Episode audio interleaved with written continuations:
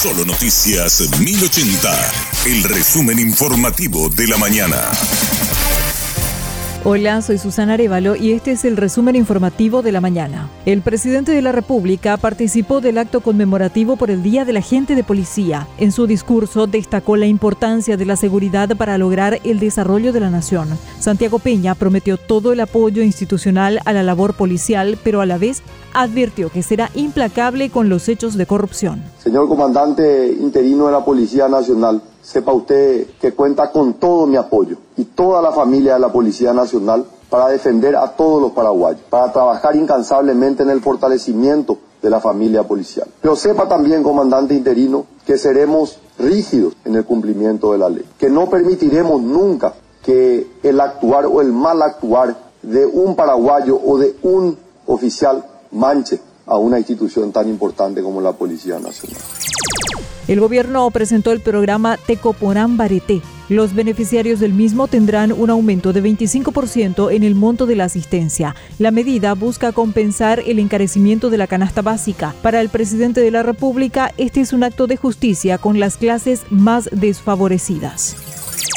El presidente de Petropar, Edi Jara, afirmó que es posible sostener los precios actuales hasta fin de año. Tampoco descartó que haya una nueva reducción sujeta a los precios internacionales. ¿Cuál es la tendencia a nivel mundial de, de, precio? Y está bastante estable. Mira, eh, hubo un pico hacia arriba el viernes, volvió a bajar totalmente ese pico el lunes, pero está en, en 3.10, 3.15 centavos de dólar el galón, 310, 315. De ahí no, no, no bajó ni no subió tanto, digamos en la última, la última dos semanas y media, tres. Y ese ese nivel, sí, la verdad que es un, nivel eh, que, se, que se estabilizó, pero creemos, por los datos y por las informaciones que, uno lea, digamos, expertos de afuera, a pesar que los expertos eh, siempre después terminan explicando por qué se equivocaron, pero mm. en septiembre eh, se espera una baja, en septiembre se espera una baja, digamos, interesante, por supuestamente por el, por el efecto de la recesión en China.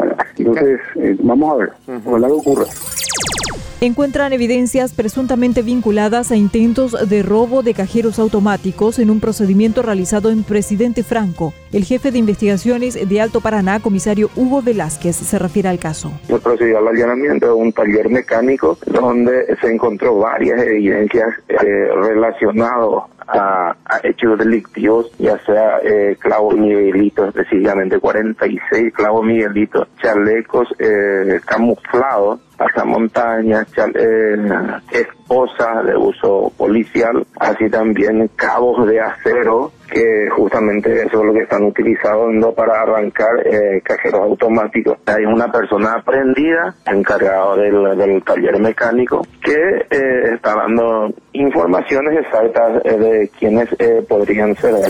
Inauguran hoy el Paseo de la Guaraña en la costanera de Asunción. Es una instalación en homenaje al creador del género musical José Asunción Flores. La instalación consta de un instrumento sonoro y un mirador orientado a Punta Carapá, donde vivió Flores. La inauguración será a las 17 horas.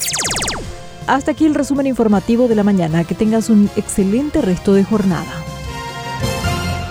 La información del día aquí, en Solo Noticias 1080.